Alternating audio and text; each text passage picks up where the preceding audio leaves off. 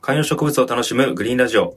このチャンネルは観葉植物好きの二人が植物愛を語っております。渡辺です。長谷部です。今日は、、はい。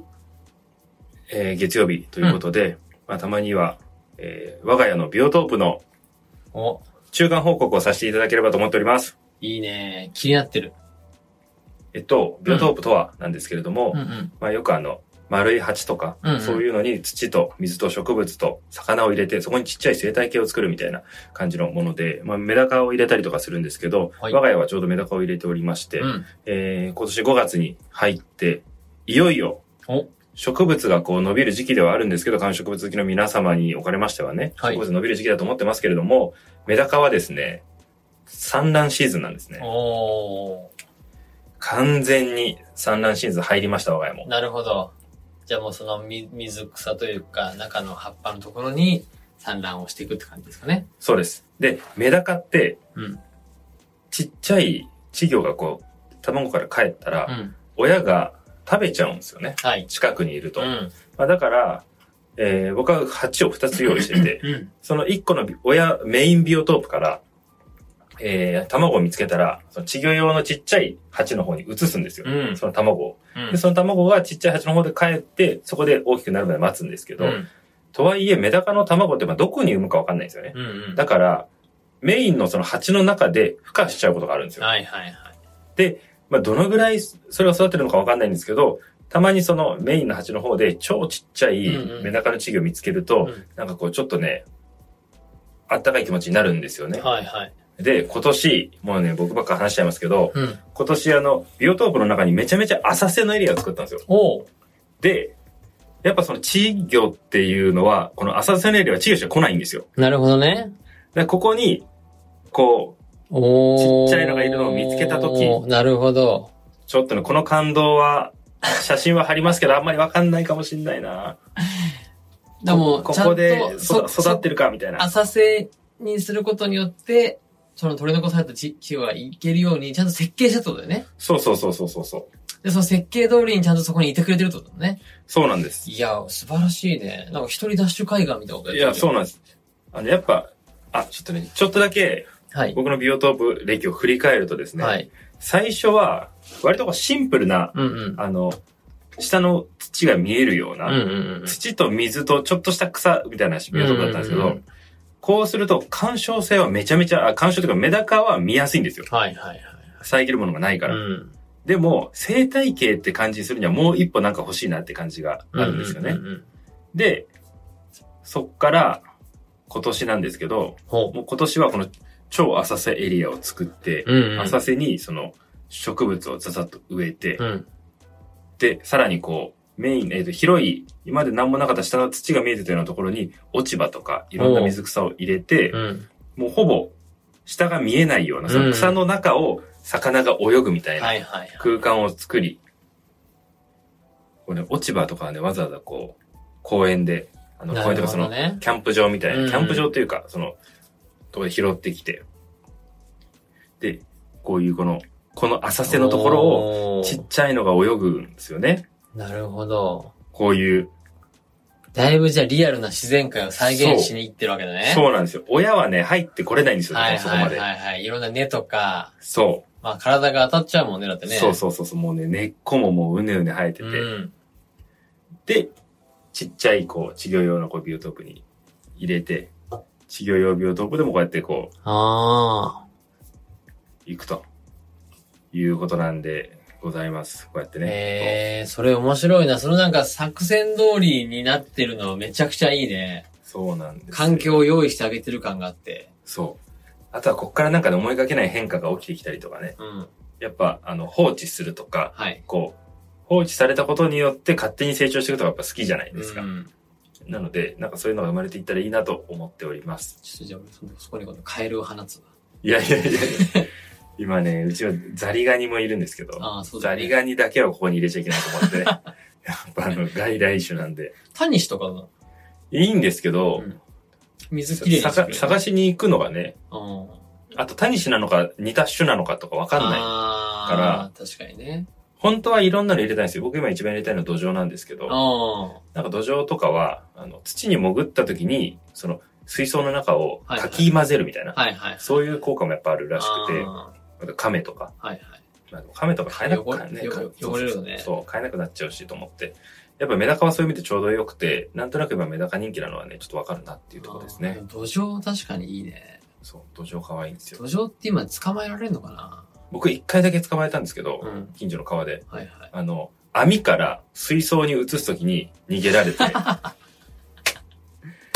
その時の、 ゲンのリアクション、めちゃくちゃ想像できるわ。あーそう、すうわとか言ってそうだよね。そう、それ、一つ聞いていいですか はい。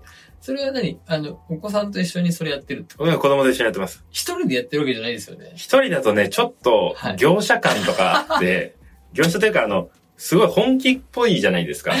あと、このビオトープもそうなんですけど、これも一応観察はお子さんと一緒にしてるっていうことですかね。そうですね。僕が9割子供がいちゃうから。いや、そうだよっぱね。 いや、でもう。そうなりますよ。完全にその土壌とかもそうだけど、一応娘という体でやってるけど、実質父が楽しんでるでしょ。そうですね。だビオトープなんかは、それこそ始まりはもう、ね、僕もだいぶは介入してはい始まってますけど、ザリガニはね、まあやっぱ子供は最初盛り上がるんですうん、よね。はいはい。飼いたいってなるんですよね。うんなんですけど、やっぱね、ザリガニって、水草を植えれば切り、うんえーご飯を食べればもうかじるように食べるから汚しみたいな感じで、あんまりこう、アクアリウムって感じで飼えないんですよね。まあね、どんどん臭くなるしね、水も汚れるしね。そうそうそう。なので、今うちザリガニはなぜか2匹いるんですけど、ん今室内水槽に2匹入れてて、うんでもね、今ちょっとアクアリウム計画も実は進めているんですよ。おあー。の、水草の種をまいて育ててるとこで。えー、すごだから今、外のビオトープでメダカを育てて、メダカがあまりにも増えたら何匹かは室内の水槽に入れて、っ。なるほどで、ね。そのビオトープで育ちすぎた水草はうん。ザリガニの水槽に入れてザリガニに食べてもらうみたい な。その循環もだね、循環。作ってますよ。 へー。あと野菜とかもね、ザリガニ食べるんですよ。確かに。食べるよね。キャベツって食べるもんね。そうそうそうそう。この間はほうれん草をあげて。はいはい。でもまあそれで、なんか家の生ゴミがなくなるみたいなことないなっていうのを、 相当な数じゃないと、やっまぱあなんなまあいまなあっまていあ、う。でもうちも亀とか昔飼ってる時あげてたわ。ですようね。ん。なんか、なんかやっぱその一匹二匹だと手間の方がでかいなって感じになっちゃってます。えー、楽しそうでも。えー、ちょっとやることしめだか。これぜもひ、うちのメダカを、そうだあよの、ね。もらってください。去年ね、うちのメダカは、あの、子供の友達の家にこう、何匹かこう行って、だいうぶ、あの、盛り上がったので、。ちょっと、取りに行こうかな。ぜひぜひ。えーいや、ゲンが去年から始めてるから、すごい興味ある、やっぱり。楽しいですよ。うん。確水辺を再現するっていう。かに。やりたいなメダカもね、いろんな種類がこう、いますから。うん。まあ、僕はあの、基本、原種メダカっていうか、うん。普通に川にいるやつしかやってないんですけど、はいはい。まあ、高いのもあるもんね、今ね。他にもあ言っるて、なんかラメのやつとかがあって、ちょっとそれは自分はなんかいけないなと思ってますけど、まあ結構ね、いいですよ。あの、テントウムシが来たりとかして。えー、ちょっとやるか今、はい。もう一個持ってるのはう、ん。カナヘビとか。おー。でもベランダでしょいや、あの、カナヘビとかは室内。あ、そっちそう。爬虫類系を飼うってことそう、爬虫類がもともと得意とか好きなわけじゃないんですけど、へーゴールデンウィークに奥さんの実家に行った時に、うん家の周りにカナヘビがいっぱいいて、はいはいそれ撮ってたら結構楽しくて、子供もなんか可愛いとかなってて、はいはい。で、カナヘビの良さって、ちょっと次のチャプターいき ますね。はい、ちょっとカナヘビが熱くなりそうだったん で、チャプターを送りましたけど、カナヘビのうん、良さっていうのは、うん、観葉植物をうん。同居させられるってことなんですよ。僕めちゃめちゃ調べました。えー。割ちょっイと、メージわかんないわ。ジュラシックパークみたいなイメージどうでちなちすなみにあの、あれです。リスナーさんで、カナヘビがイメージできてない人いるかもしれないんで、はいはいはいはい。カナヘビって、ヘビじゃないんです。うん。トカゲです。トカゲですトカね。ゲです。はい。たまに、あの、公園とかで、シュロシュロシュロってね。うん。トカゲがってやつですね。うん。はい。で、それ。それは、水もいわいらないし、まあまあ、アーカリウムじゃないから、うん普通に、であの中に自然を再現することができるってことです。だからあそう水いうこ槽とねに下こう土を撒いて、その土に直接植えるのか、もしくは上にポットを置くのかして、はいはいそのカナヘビをめでながら、はいはい。ガジュマルとか、はいはいはい。そういうちっちゃい、あの、それこそシェシェフレラとか。そう100いう円シのョをやってップる系がちょうど良さそうだね。そうそうそうそうう。そう。で、そうするとそこにカナヘビとかも乗っかって寝たりするんですって。はいはいはで、それをこう茂らせると、ちょっとあの、さっきも言いましたけど、ジュラシックパークみたいになるんい。ですよ。ええ今年のね、夏また最新作あるしね。そう。それが自宅でも上映される感 覚。確かに。あなたもスピルバーグになれる。 確かにね。まあ、しかもいろんな角度から見えるから、もうもはや 4DMAX だねい。や、そうですよ。もうなんか椅子 4DX 椅子で自分で揺れればいいわけです から。曲もかけれるしね。そええそういうことか。家に、でも確かに家にジュラシックパーク。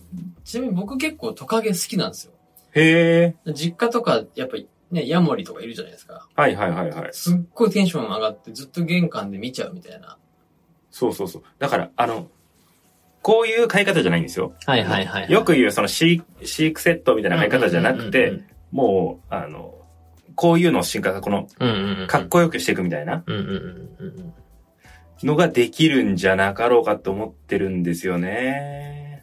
ええー。カナヘビ可愛いもんね。そうそうそうそう。これはね、ちょっと僕今、あ、こういう風にしたりとか、あこれでこう、植物をたくさん増やしていくと、ジュラシック、あー、これとかいいね。ああ、ジなュラシックるほどパーカーねに。なちょるっとってシいダうっぽいやつとかね。そうそうそうそうそう。だから多分中で水あげると結構あの湿気がこもると思うんで、うんあの湿気に強いやつ、もしくは乾燥にめちゃ強いやつにして水を少なくするかとか、はいはい。いいな流木の上にこうちょっとくっつけて活ぁ着させてみたりと。なるか、ほどへえ。いいなほら、ほら、ほら、こういう感じ。ぁはいはいはい、はい。まあ多肉とかも使えるかもしれないですね。確かに。ちょっえと家の中でジュラシックパークで、しかもいいのは水じゃないから管理がだいぶ楽なんですよね。僕あの、水槽をこのザリガニで初めて分かったのは、やっぱ重いんですよね。まあ水と確かに下石が入ってたりするから。。で、しかもこう定期的に毎週とかにちょっと変えたりとか、うんあと砂利を変えないと汚れてくるとか、はいそういうのはあるんですけど、ちなみにただこれ、餌はどうするんですかそれですよね。二つね、問題があるんですよ。だって生き餌じゃないとダメなんでしょいや、でも人工飼料みたいな、爬虫類の餌みたいなのがああって、それを食べるやつもいるし、食べないやつもいるらしいっていう。あだから食べないやつにはどうしてもそのコオロギとあ、かはいはい。になっちゃうとは言うんですけど、食べるやつであれば、だいぶ育てるのは楽になるというのはまず一個ありますと。うん。で、もう一個、ライトが必要なんですよ。ああ、確かに。で、ライトっていうのはなんか、と、えっ、と、トカゲとかって自分で体温上げられないから、はいはい。外の太陽光とか、はいそういうのの熱で朝太陽、体温を上げる。はいはい。だから、えー朝、道端に出てぼーっとしてるのが見つかったりとか、はいあの、よくあの、石垣の間から顔出してたりとかするじゃないですか。か。それって体温を上げるために午前中するらしいんですけど、うんそれを人工的にやってあげなきゃいけない。なるほどね。じゃあ結構強い LED ライトみたいなのが。そう。だからその、爬虫類用のライトってあるんですよ。はいはいはい。っていうその二つをやってあげなきゃいけないんですね。その餌がどうなるか問題とライト問題。ライトは買えばいいけど、餌はね、結構生き餌だと結構大変だね。そう、あの、ミルバームみたいなね、はいはいはいはいはいっていうのとか考えるとちょっとどうだろうなって言ってる、悩んでるところはちょっとあります。はい。なるほど。いやー、でもちょっとまさかのビオトープからのこの、カナヘビジュラシックパークってことで。よくないですかカナヘビジュラシックパーク。いや皆さんあのめっちゃカいいナヘめっビちゃいい観葉植物とかで調べてください。めっちゃいいめっちゃいい。好きだもん。めっちゃいい。俺こっちの方が正直メダカよりテンション上がるわ。えうん。あ、これこれこれ、こういう風なライト。はいはいこれはい、温めるライトと紫外線照射ライトが別でいるとか、いや、どっちかだけでいいとか、なんかそれいろいろね、いろんな論があるんだね。そうなんですよ。なるほど。これ、家の植物をそのまま移植できるわけですから。カナヘビさえ捕まえてくれば。なるほどな。いや、これはちょっといいな。なんかイメージってあるじゃないですか。あの、僕も調べるまで分かんなかったんですけど、いわゆるこう、ダイソーとかの、蓋が青いプラのうんうん。ケースうにん。カナヘビだけちょっと入れてるみたいな。はいそれがこう見つけてきたカナヘビちょっとはいはいはいはい。クラスで飼ってるよみたいはないはいはいイメージじゃないですかま。あ、あの、虫かごみたいなね。そうそうそうそう、はいそのイメージだったんですけど、このジュラシックパーク感あるやつ見てからは、めちゃめちゃかっこいいじゃんと思ってるんですよね、今。確かに。はい。ということで、 ちょっと話いろいろと膨らみましたけど、観葉植物とカナヘビの共存もありなんじゃないかというお話をさせていただきました。ありでしょう、このポトスとか。確かに。ポトスが始まる流木。じゃあやってみましょう。じゃあまず僕らでカナヘビを探しに行く旅やりましょう。でも見つけたらだってほらもう戻れないかそうなんですよね。いや、そうそう。だからやっぱ生き物は見つけたら戻れないっていうのが、うんまあ、カナヘビは別にいいのか、在来種だから。ら。うん。だけど、あの、あんまりこう充実してない環境に来てしまうことによって、本来生きてた寿命をはるかに短くしちゃうとかは、まあね。辛いじゃないですか。そうだね。まあでもそれも、それなのか、それもこう勉強ということ で、確かに。うん。ちょっと今、カナヘビに我々興味あるっていうのが、お伝えしておきます。ちょっと夏どうなってるかわかんないですけ ちょどっ、とじゃあカナヘビ取りに行くかもしれません。カナヘビを楽しむチャンネルもちょっと立ち上げるかカナヘビラジオねら、。カナヘビラジオ。すいません。そちらがもしスタートしたらぜひ皆さんフォローの方よろしくお願いします。はい。はい。ということで今日は以上です。ありがとうございました。